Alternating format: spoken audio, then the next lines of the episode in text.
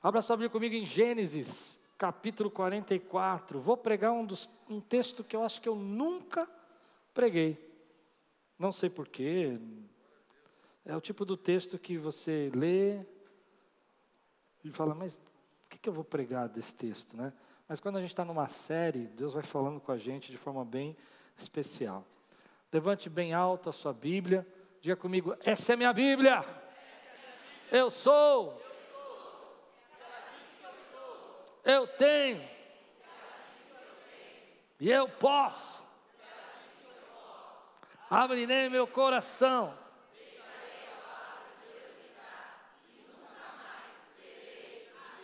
Amém. Eu gosto de repetir o título da mensagem e o final da mensagem para você levar para casa de forma didática, você não esquecer. Então você vai dizer para você mesmo: Eu estou na última prova. Eu estou na última prova. Olha para quem está do teu lado e fala: Eu estou na última prova.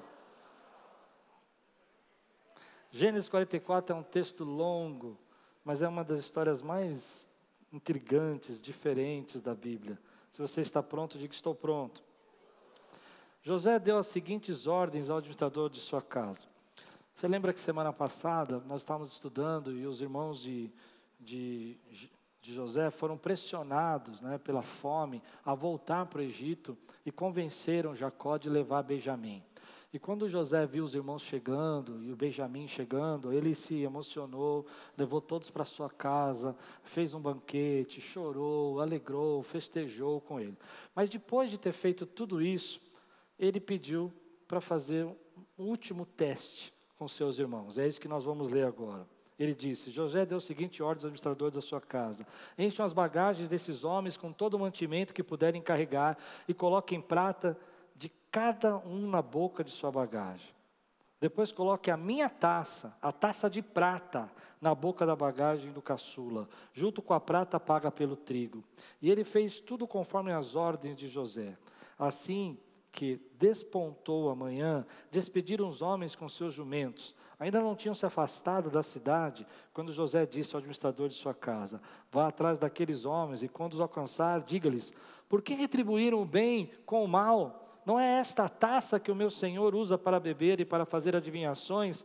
Vocês cometeram grande maldade. Quando ele os alcançou, repetiu-lhes essas palavras. Mas eles lhes responderam: Porque o meu Senhor diz isso? Longe dos seus servos fazer tal coisa. Nós lhe trouxemos de volta da terra de Canaã a prata que encontramos na boca de nossa bagagem. Como roubaríamos a prata, o ouro da casa do seu Senhor? Se algum dos seus servos for encontrado com ela, morrerá, e nós, os demais, seremos escravos do meu senhor. E disse ele: Concordo, somente quem for encontrado com ela será meu escravo, os demais estarão livres. Cada um deles descarregou depressa sua bagagem e abriu. A, o administrador começou então a busca, desde a bagagem do mais velho até do mais novo. E a taça foi encontrada na bagagem de Benjamim. Diante disso, eles rasgaram as suas vestes. Em seguida, todos puseram a carga de novo em seus jumentos, retornaram à cidade.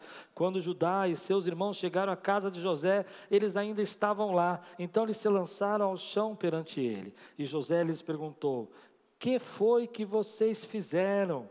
Vocês não sabem que um homem como eu tem poder para adivinhar? Respondeu Judá. O que diremos ao meu senhor? Que podemos falar? Como podemos provar nossa inocência?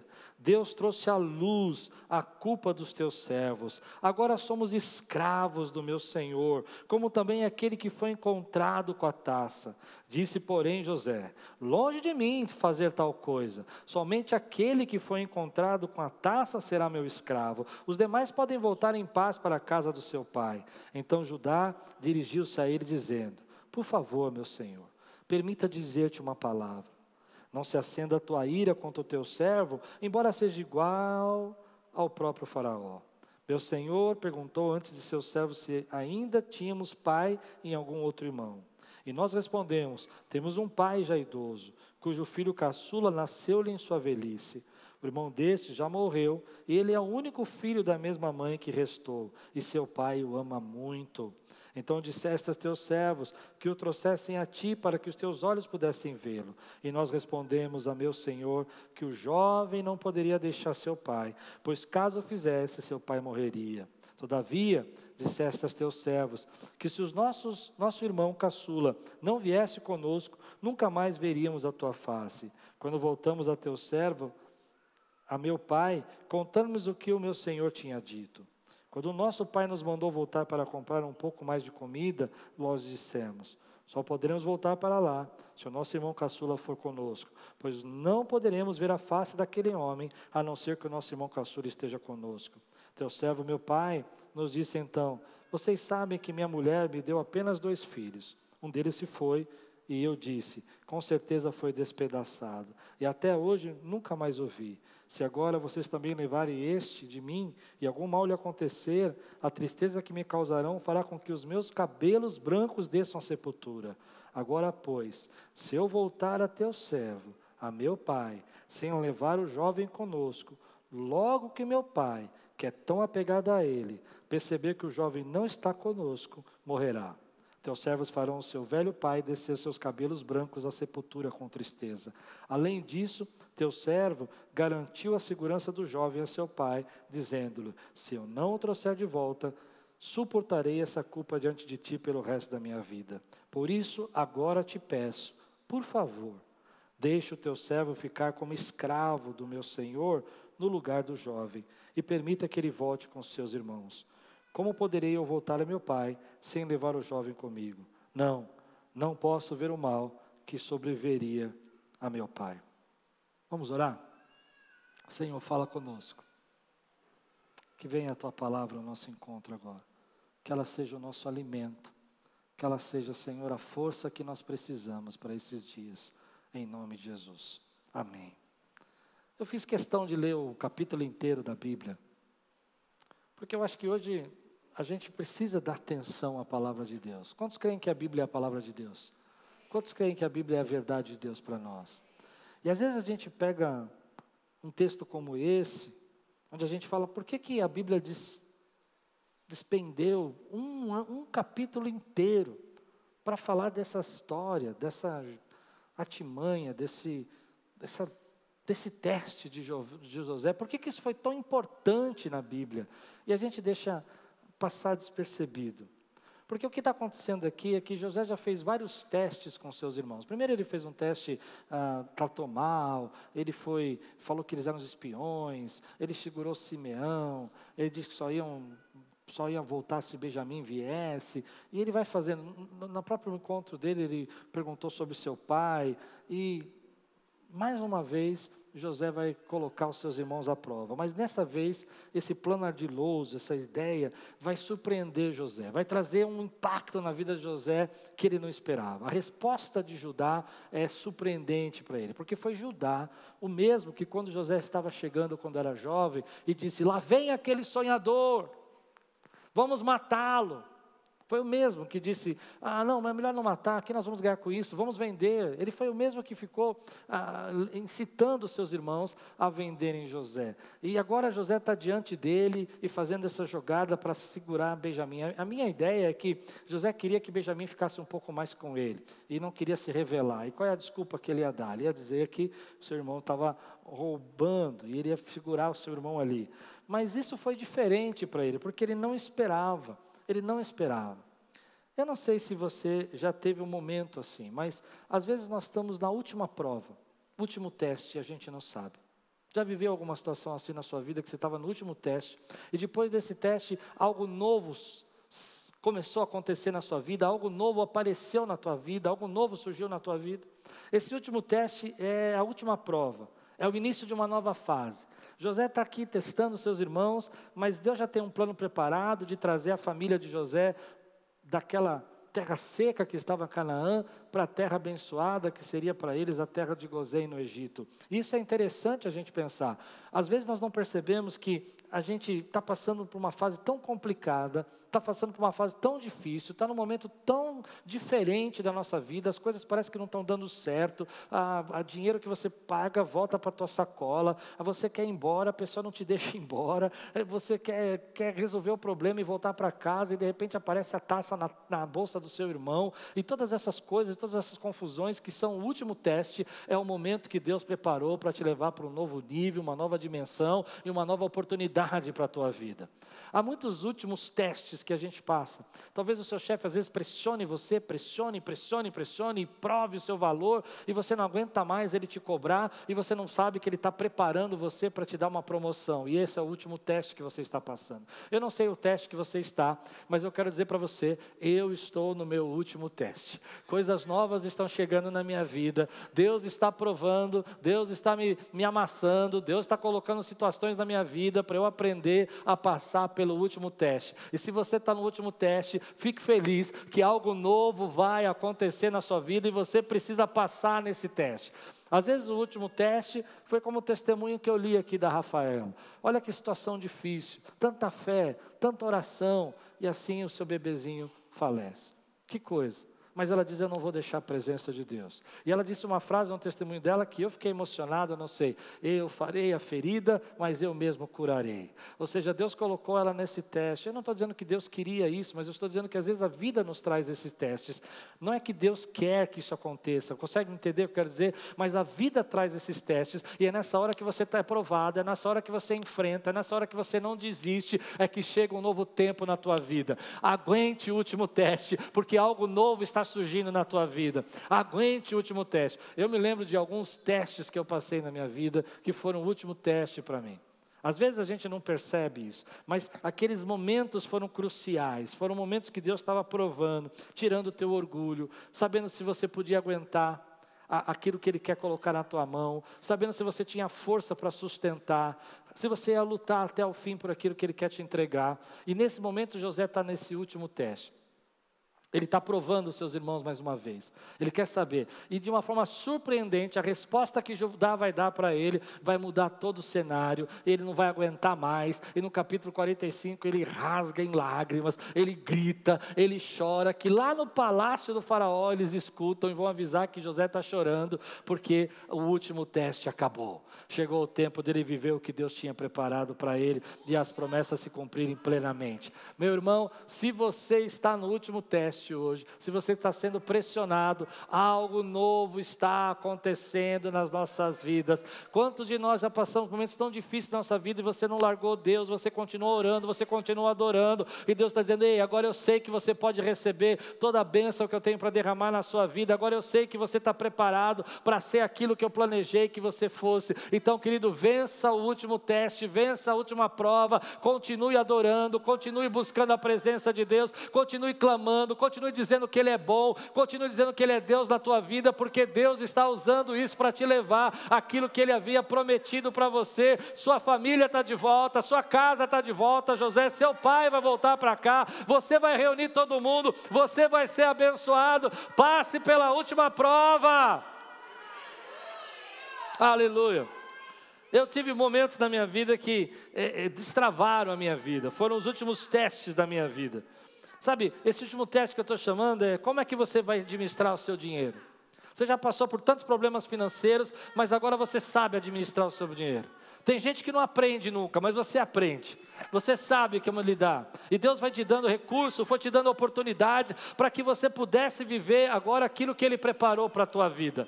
Esse é o teste que Deus está te dando para você aprender. Ele pode derramar recursos, Ele pode derramar oportunidades sobre sua vida. Quem pode dizer amém por isso, meu irmão?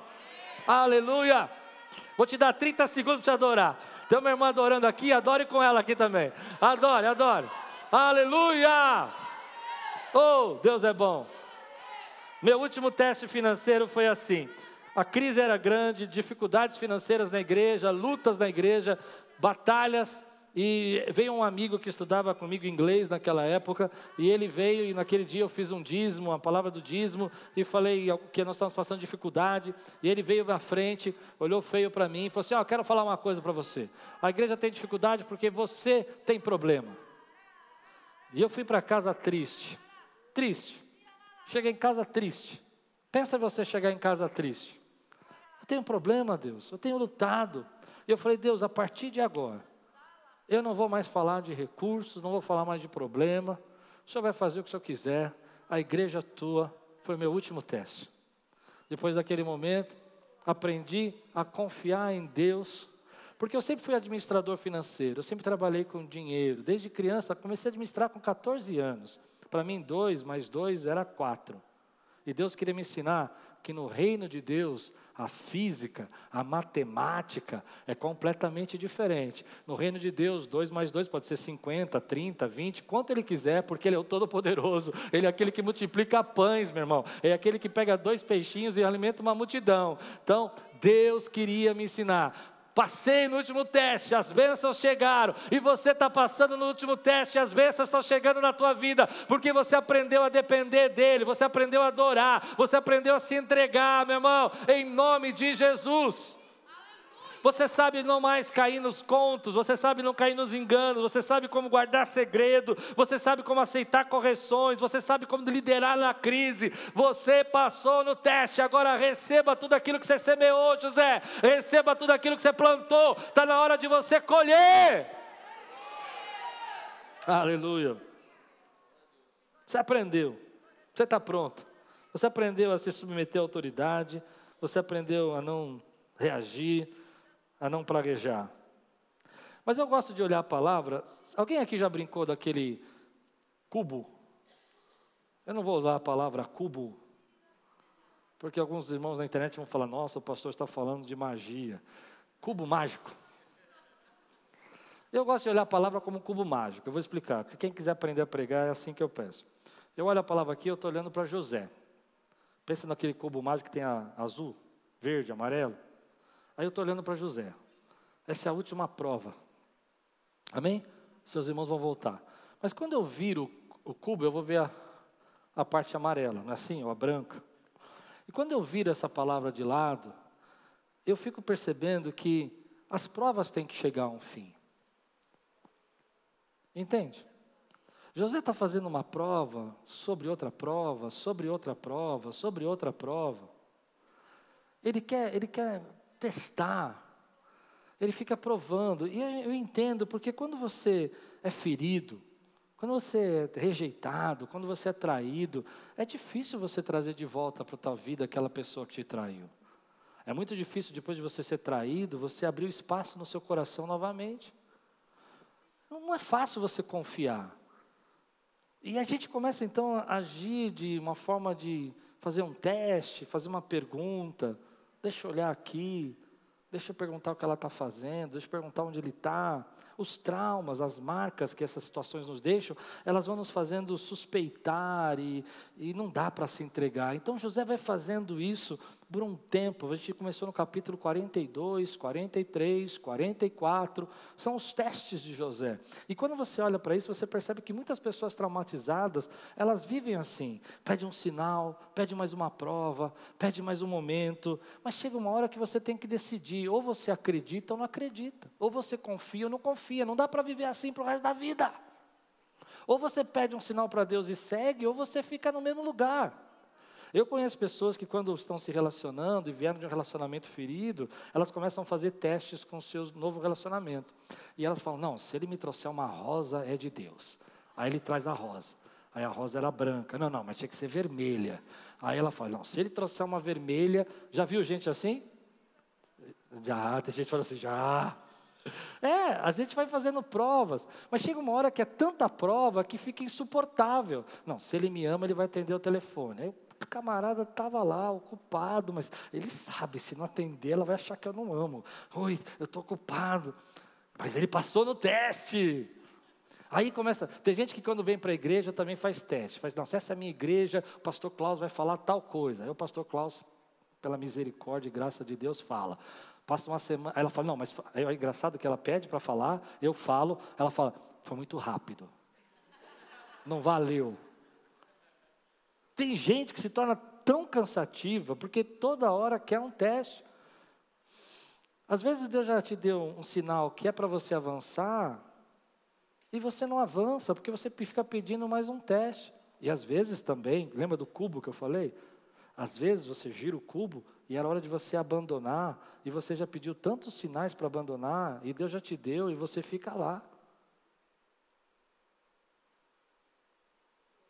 Chorando, implorando, porque você não confia que Deus vai sustentar a tua vida. Eu, eu percebo que, às vezes, já tem prova suficiente de amor, já tem prova suficiente de confiança, e você precisa decidir, José, se você vai andar para para ir na direção do que Deus tem para você, ou se você vai continuar aí reclamando a vida inteira. Já pôs a taça. Olha a resposta de Judá, para você. E a resposta dele eu vou pregar daqui a pouco, é a hora que eu vou girar de novo, amém, queridos? Mas nessa hora, a gente está pensando em José. Chega de prova. Deus já te deu sonhos, Deus já te deu revelação, Deus já te disse o que ia acontecer. Você já sabe o que Deus tem preparado, então avança, não seja guiado por sinais, seja guiado pela fé, não seja guiado por aquilo que você enxerga, seja guiado por que Deus está tocando no teu coração. Tem tanta gente pedindo mais um sinal, mais um sinal, você já tem sinal suficiente de Deus na tua vida. Cresça, avança, conquiste o que Deus tem para você. Não, mas se Deus me der um sinal, eu vou fazer. Ele já te deu 20. Eu me lembro que quando eu fui chamado, eu tenho um problema com sinais por isso. Quando eu fui, Deus me chamou para ser pastor, eu não era uma pessoa muito, muito paciente, eu não era é, uma pessoa calma, eu não era uma pessoa educada, assim, gentil. Eu era bem briguento, bem violento, bem bagunceiro. Quando eu vejo essas crianças que correm na igreja e jogam tudo para o alto e fazem bagunça, eu olho para elas e falo assim: Deus vai pegar você e você vai ser pastor vai ser pastor, esse aqui vai ser pastor. Sempre eu penso assim, porque eu era assim. E quando Deus me chamou, eu tinha escutado o meu irmão, que era uma pessoa paciente, mais calma e tal, é, é, que disse ele para mim que para acessar o chamado, ele pediu cinco vezes que Deus desse um sinal para ele. Eu falei, bom Deus, se esse camarada bonzinho, legal, que nunca brigou na rua, pediu cinco vezes um chamado, eu só vai ter que dar dez. Porque dez, eu só vou com dez. E Deus, na sua misericórdia, me deu um sinal, me deu outro, me deu uma prova. Eu pedi que, se eu fosse chamado, meu pai tinha que falar para mim que eu era chamado, é, e tinha que me liberar para o ministério. Eu pedi que minha mãe falasse algo para mim. Eu pedi que uma palavra saísse. Eu pedi que profeta aparecesse. E Deus, na sua misericórdia, cada sinal que eu fazia, Deus ia me dando a prova. Chegou no último, era o décimo. Hum, acho que Deus já estava preparado com o chinelo na mão, sabe? Você quer sinal? Eu vou te dar o décimo. E no décimo, eu estava orando em casa, chorando e perguntando para Deus sobre realmente se eu tinha que ir para o ministério. E Deus me deu um versículo que diz assim: Porventura, pouco para vós, pouco para vós, é que o Deus de Israel te escolheu e te chamou para administrar a sua casa e cuidar dos seus. E quando eu escutei pouco para vós, que o Deus de Israel, eu comecei a chorar. E esse foi meu último teste. Falei, Deus, não preciso de mais teste. Eu vou ser guiado. Era o décimo também, né? Era o décimo. Deus foi misericordioso, né, Fly? Mas eu conheço pessoas que Deus já falou tantas vezes. E já chegou no décimo primeiro, décimo quinto teste. E ainda não acredita que Deus está com você. Que Deus te ama. Vou falar um assunto aqui para quem não é muito tempo convertido. Se você tirar só esse pedaço da pregação, vai dar problema. Às vezes a gente fica pensando naquilo que a gente acredita. A gente acredita num Jesus. Você nunca teve dúvida sobre isso? Que foi chamado Filho de Deus, que nasceu de uma virgem. Pensa que loucura é essa, pessoal? O Deus Criador dos céus e da terra. Se você nunca pensou, é porque você não se converteu. Porque todo mundo que se converteu um dia pensou nesse negócio. Deus Criador dos céus e da terra, esvaziou da sua glória. Paulo explicando para nós isso, não é? Habitou no corpo de homem, nasceu como um bebê de uma mulher que era virgem. Que doideira! E que ele cresceu, e que ele morreu naquela cruz, e ao terceiro dia ressuscitou. E sobre ele, aí que fica mais mais difícil, sobre ele todos os nossos pecados que cometemos no passado ou que vamos cometer no futuro foram lançados sobre ele. E aí chega uma hora que você fala, mas será que isso é verdade? Será que dá para acreditar nisso? Quem nunca pensou assim? Será que eu estou no caminho certo? Será que essa é a palavra de Deus? E eu vou dizer para você: quantos sinais da presença de Deus você tem na sua vida? Que mais teste você vai fazer com Deus? Para você saber que Jesus é real, Ele habita dentro de você. Enquanto eu estou falando do, dele, o Espírito está tocando você, está tocando a tua vida, porque Ele é real, meu irmão. Você não precisa mais de teste nenhum para saber que Ele habita dentro de você. Então vem esse mundo jogando uma série de dúvidas. Olha o que você acredita. É, realmente é uma loucura. Mas eu sei em quem tenho crido. Eu sinto a presença daquele que eu creio. Ele responde a tua oração. Aquela oração que você faz que nem Neemias, rapidinho. Ele vem dar a resposta para você na hora. Ele abre portas que você não pode abrir. Ele te leva a lugares que você não pode chegar. Quantos creem que Jesus é real e não precisa mais de prova? Adoro! Adoro. Adoro, porque você não precisa mais de prova nenhuma. Porque quando você abre a sua boca, começa a falar, glória de Deus vem sobre você. Adoro, meu irmão. Você não precisa ser guiado por vista, você é guiado pela fé. Você não precisa de mais nenhum sinal que Deus te ama. Na cruz está todo o sinal que você precisa. Jesus morreu por nós naquela cruz, antes de nós merecermos, querido. Mas quantas pessoas começam um relacionamento novo, pedem prova, até esgotar o relacionamento. Começa um momento novo com Deus, pedem para Deus abrir uma porta, quero comprar um apartamento. Deus fala, tá bom.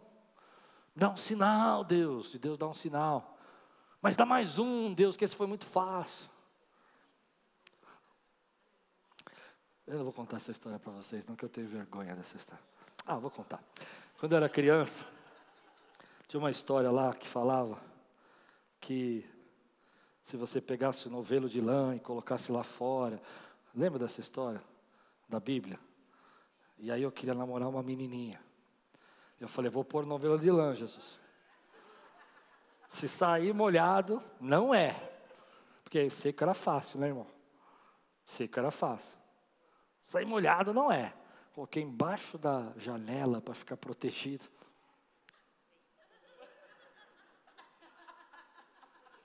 Tem um batente, né? Pois embaixo do batente. Assim. É de Deus. Acordei no dia seguinte, estava molhado, irmão. Molhado. Falei, não valeu. Era uma noite muito fria. Estava com garoa. Você já fez isso na sua vida? Eu era adolescente, eu tinha uns 12 anos de idade, 10 anos de idade. Já fez isso na sua vida? Já fez prova? Agora está na hora de se avançar. Está na hora de você se entregar. Está na hora de você abrir seu coração. Está na hora de você deixar Deus guiar a sua vida. Está na hora de você aceitar Jesus. Está na hora de você se converter. Porque você já sabe que Ele é real. Porque você já tem prova suficiente que Ele é Deus na tua vida. Ou você se entrega, ou você não avança. Ou você se entrega, ou as coisas não mudam. Ou você se entrega e você não vive o novo que Deus tem para a tua vida. Às vezes, quando a gente olha para tudo isso que Deus está falando, quantos sinais você vai precisar mais? Às vezes ficam pedindo mais um sinal, mais um momento, mais uma situação. Chegou um tempo de você dizer: ou você acredita, ou você não acredita. Ou você faz o que Deus está te mandando, ou não peça mais sinais, porque o problema é outro. Ou você caminha na direção que Deus tem para você, ou você desiste. Quantos sinais Deus tem que dar para nós que o novo tempo começou na nossa vida? Quantos sinais Deus tem para nós que Ele nos ama e que Ele nunca nos deixará e nunca nos abandonará? Quantas vezes, querido, Deus já provou que Ele te sustenta? Por que, que você está tão ansioso assim se Ele é fonte inesgotável de paz? Por que, que você está tão ansioso assim se você sabe que seu futuro está na mão dEle? Que não importa o que você faça, se Deus não te guardar, não adianta. Se Deus não guardar a cidade, em vão vigia o sentinela. Quantas vezes você está ansioso e não consegue dormir, e você esquece que Deus trabalha por aqueles que nele esperam, que Deus trabalha enquanto você dorme por você, diz o salmista. Você só precisa se entregar ao amor de Deus. Seu futuro está nas mãos dele. Seu destino está na mão dele. Que vai acontecer amanhã? Você pode fazer o seu melhor e deve fazer o seu melhor. Deve mudar o que você precisa mudar. Deve agir da maneira que você deve agir. Mas você não pode se proteger. Ou você confia na direção que Deus está te dando. Ou você fica no mesmo lugar. Você recebe essa palavra na tua vida? Então chega o momento mais bonito da palavra. Versículo 33. Judá se levanta, conta toda a história de novo para José, conta tudo o que aconteceu lá quando Jacó ficou sabendo que José tinha queria Benjamim. E no final ele diz uma palavra linda, ele diz assim: "Por isso agora te peço, por favor, deixa teu servo ficar como escravo do meu senhor." O mesmo camarada que falou: lá vem o sonhador, vamos matá-lo. É o mesmo camarada que está de frente para José. A gente percebe no texto, pelo texto do capítulo 43, que José, é, além de estar falando em egípcio, além de estar vestido como egípcio, ele não ficou muito próximo dos seus irmãos, ele manteve uma distância. No capítulo 45, ele vai começar a chorar e vai dizer assim: Venham para perto de mim como quem dissesse: agora vocês vão ver que sou eu mesmo. Então eles estão distantes, como se tivesse uma certa distância. Eu acredito que José ficou de uma forma que ele não conseguisse ver muito bem o rosto dele. Mas quando Judá vem e começa a falar, ele vai na ferida de, de José. Ele diz: Olha, eu vou me entregar por Benjamim. Eu vou ficar no lugar dele. Aquilo que eles não fizeram por José, aquilo que o egoísmo deles, a vaidade, a inveja, a inveja dos irmãos, não permitiu que eles fizessem, agora ele está diante de Judá, dizendo: Eu fico, eu vou ser o seu escravo para o resto da vida, mas deixa o menino embora. Você imagina o impacto que é isso? E aí você tem algumas coisas para pensar sobre isso. Nem todo mundo muda, nem todo mundo vai mudar. Nem todo mundo vai ser diferente, nem todo mundo vai crescer, nem todo mundo vai evoluir, mas pessoas mudam.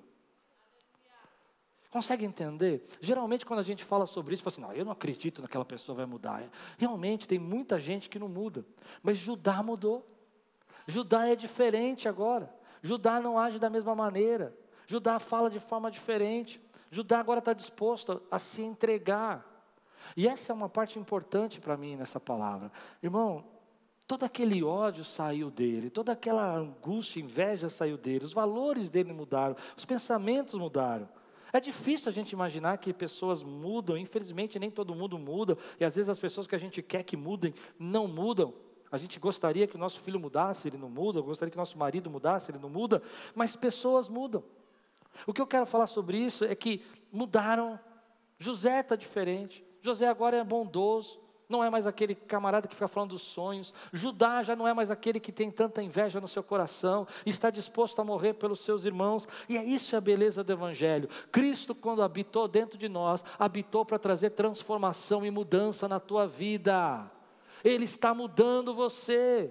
Ele está evoluindo você, Ele está fazendo você ser diferente, ser bondoso, ser amoroso. Você não precisa mais tratar as pessoas da mesma forma, você não precisa ter as mesmas reações, você não precisa ser egocentrado a vida inteira, você não precisa ser orgulhoso e ficar mostrando para os outros aquilo que você tem a vida inteira. Você pode viver a transformação que Deus deu para você. Você não precisa tratar mal a tua esposa a vida toda. Ah, não, mas meu pai fez assim, ah, meu, meu, meu avô era assim, eu sou assim. Não, você é nova criatura criatura em Cristo Jesus, Ele habita dentro de você. Algumas pessoas falam isso para mim, e eu não concordo muito, eu vou explicar por quê. Eu vou fundo nisso, posso ir fundo? Algumas dizem assim, ah, mas eu não tive exemplo, eu não tive papai, não tive mamãe para me mostrar como eu tinha que fazer, então eu não sei fazer. Meu irmão, eu não tive exemplo, meu papai não estava em casa, minha mãe estava internada, mas a palavra de Deus está aí para te ensinar, para mudar você. Ela está aí para dizer para você: não é assim que trata uma mulher, não é assim que trata uma esposa. Ela está aí para dizer para você: trate a tua esposa, ame a tua esposa como Cristo ama a igreja, meu irmão, que se entregou por ela. Ah, mas eu não vi meu pai fazer isso. Eu nunca vi meu pai tratando minha mãe bem. Não importa, eu vou tratar segundo a palavra de Deus. Vou mudar. Você não pode ter medo de mudança. Você já deve ter visto pessoas que a vida inteira contam as mesmas piadas, fazem as mesmas brincadeiras, falam das mesmas histórias. Você encontra o camarada 10 anos depois e está falando: é, esse Brasil está difícil, essa política, ele só fala disso. Meu irmão, você evoluiu. O Espírito Santo habita dentro de você para mudar você, para te encher da glória dele. Nós, como cristãos, precisamos entender que há uma mudança que Deus quer provocar. Às vezes você está num lugar e a pessoa te trata mal. Eu, eu vejo muitas pessoas assim, sabe? Está no caixa lá do supermercado, não dá um sorriso para a pessoa que está trabalhando lá. Não fala com a pessoa, não, sabe, não, não, trata mal, trata mal uma pessoa que te serve no restaurante, trata mal a pessoa. Tem outros que eu acho incrível, tem uns que a semana me tirou do sério. Tive que pedir perdão para Deus, falei, Senhor, me perdoe, eu ainda tenho muito a mudar. O camarada que vem atrás de você no carro e vai te empurrando com o carro no trânsito. Não dá uma raiva isso em você? E aí ele força você a ceder o seu lugar para ele, está uma fila, para ele poder entrar, porque senão ele vai bater em você. E ele não tem nada para perder, mas o teu carro vai estragar. Entende? Aí você sai do lugar para encontrar com ele no farol. Dá vontade de se abrir o vidro e fazer assim. E ele se revela, porque no trânsito, eu, deixa eu falar a análise psicológica que eu faço desse motorista. Ele é o mais importante, ele é o único que está atrasado, ele precisa ter o teu lugar porque ele é mais importante que todo mundo. Você não tem compromisso nenhum. Não é verdade? Dá para entender? Ele expressa seu ego centrado no, volante, buzinando e mandando você sair como se São Paulo fosse uma, uma cidade que não tem trânsito. E que todo mundo tem que abrir para ele, porque é um cortejo. Eu estou com raiva desse camarada. É um cortejo que você vai fazer para ele. Ceda o seu lugar para ele poder ir passando. É verdade ou não é? Pessoas que não abrem espaço como se fosse né, o governador de São Paulo, que vem aqueles batedores e tal. Eu não sei onde esse camarada está. O que eu sei é que ele não evoluiu.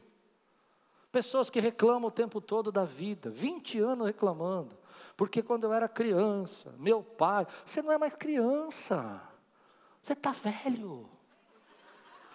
Não conta para ninguém. Tua vida mudou. Estou afiado hoje, né? Mas estou pregando direito, não estou? Quantos aceitam mudança do Espírito aqui na sua vida, meu irmão?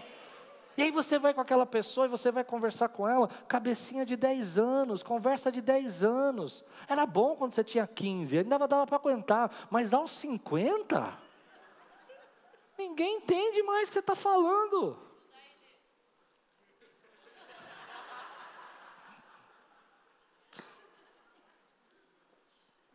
Outro dia eu estava almoçando com alguns amigos, depois da pandemia, fazia tempo que eu não voltava.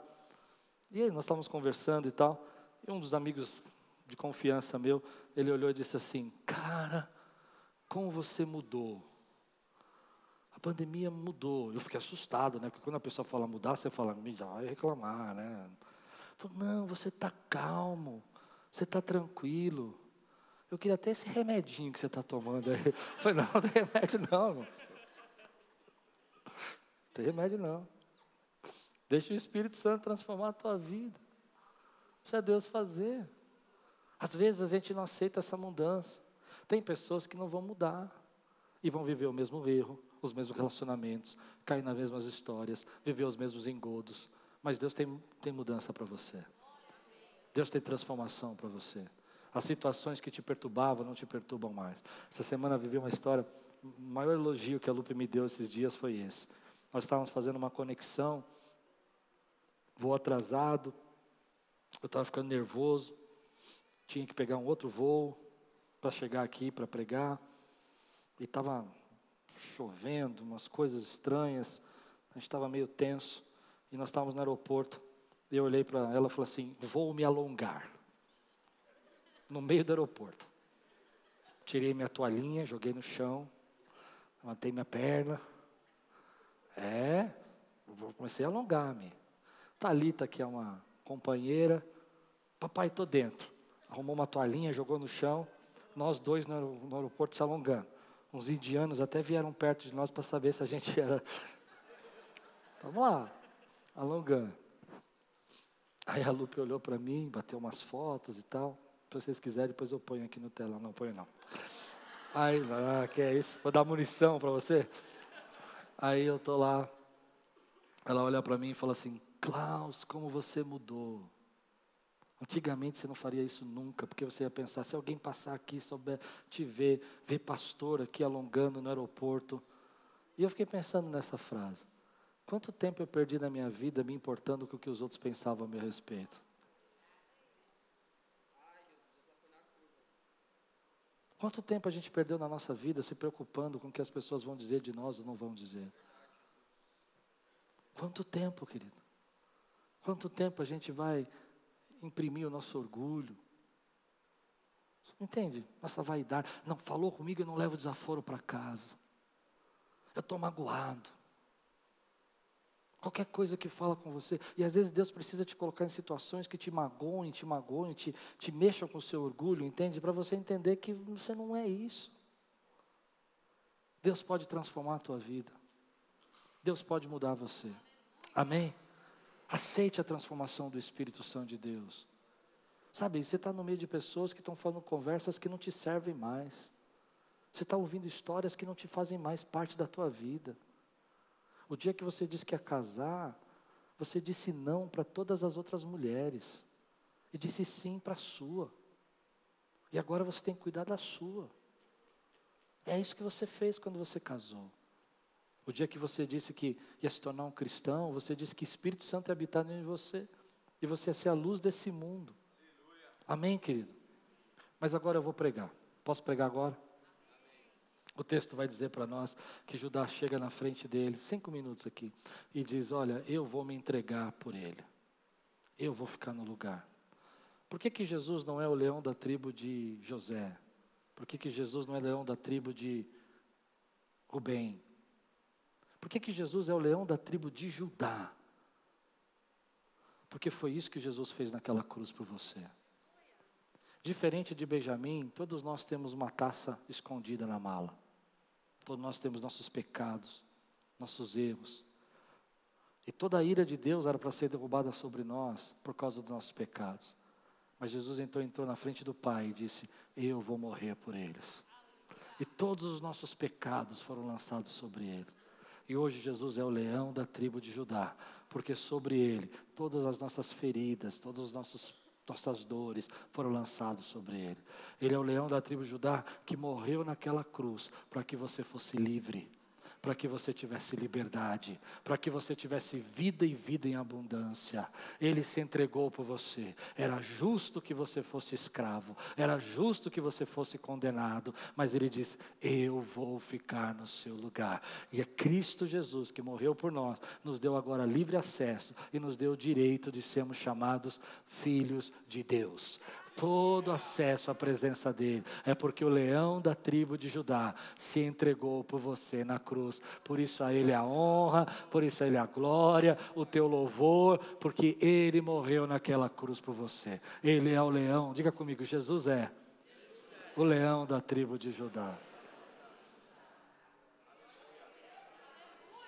Eu quero que você diga assim, Senhor, eu sei que o Senhor tem mudanças na minha mente, renovação na minha mente, e eu aceito toda a mudança que o Senhor tem para mim, porque eu sei que naquela cruz o Senhor morreu por mim e me deu o direito de ser livre. Começa com as coisas pequenas. Aleluia. Sorria para a pessoa do caixa. Agradeça ao garçom que te serve. Você começar com grandes coisas. Seja gentil com as pessoas que estão ao teu redor. Se preocupe como elas estão e não só como você está. Se interesse pelos problemas das pessoas que você ama. Não queira apenas falar, mas esteja disposto a ouvir. Reconheça que você não é perfeito. Reconheça que você não sabe tudo. Reconheça que você não tem todas as respostas. Se você quiser saber se você está mudando de verdade, pergunte para a pessoa que vive com você. A tua esposa sabe se você mudou. Ele sabe. Ela sabe o quanto você mudou e em que você mudou. Mas viva aquilo que Deus tem para você. Sobretudo, viva a graça de Deus, que foi o leão da tribo de Judá, que se entregou por você naquela cruz, para que você não tivesse nenhuma condenação. A Bíblia diz: nenhuma condenação há mais para aqueles que estão em Cristo Jesus. Ainda que tenha muitas taças. Uma das coisas que esse texto fala muito para nós, e eu deixei para pregar esse assunto, capítulo 47, é culpa. Judá está tão culpado que ele chega para José e fala assim: agora a nossa culpa surgiu, agora o nosso pecado surgiu. Aquilo que nós fizemos nossos irmãos, nossos irmãos nós estamos pagando. Só que José, José não está cobrando nada. José não está culpando. Você vai ver isso no capítulo 45. Vou pregar à noite. Ele está dizendo: Eu fui enviado. Jesus não está te culpando mais de nada. O sangue dele já lavou todos os seus pecados. Tem muita gente que não consegue avançar porque fica pensando no passado. Jesus falando: Eu já paguei o seu passado. Agora eu te chamo para você viver o novo. Você recebe essa palavra hoje? Aqueles que querem envolver toda a mudança que o Espírito Santo tem, toda a evolução, toda a transformação, fica de pé no teu lugar. Quero orar com você. Quero adorar a Deus. Você deseja essas mudanças de Deus na sua vida? Você deseja Deus mudando você, te fazendo mais simples, te fazendo mais humilde, te fazendo mais bondoso. Aliás, José é um exemplo de bondade. Eu costumo dizer que José tem uma porção enorme da Bíblia, dos livros de Gênesis, e ele não fez nenhum milagre. Ele não foi um profeta. Ele não fez nenhuma cura. Ele não fez uma manifestação poderosa. Percebe isso que eu estou dizendo? A única coisa que ele fez, que fez com que ele tivesse uma porção tão grande na Bíblia, foi confiar na graça de Deus e deixar ser guiado pela bondade de Deus. Isso foi o suficiente. Talvez você nunca vai fazer nenhum milagre na tua vida. Talvez você nunca vai fazer nada estrondoroso, nem vai ser um profeta, nem vai vaticinar o futuro. Mas todos nós podemos viver o que José viveu, confiantes na bondade e na graça de Deus. É isso que vai mudar a nossa história, é confiar na bondade e na graça de Deus. Amém? Vamos orar? Aqueles que precisam mudar alguma área da sua vida hoje, levante sua mão, quero orar com você agora. Se você sabe que Deus está falando com você, ponha bem alto e diga: Senhor, eu estou pronto para viver essa mudança Hoje é meu último teste. Meu último teste. A partir de agora, um novo tempo, uma nova fase na minha vida. Eu vou começar um novo ciclo, porque eu passei no teste. Eu estou pronto a depender, a confiar, a adorar, a viver. Eu não preciso mais de sinais. Em nome de Jesus. Dá um grande glória a Deus aqui, exalta o Senhor. Aleluia!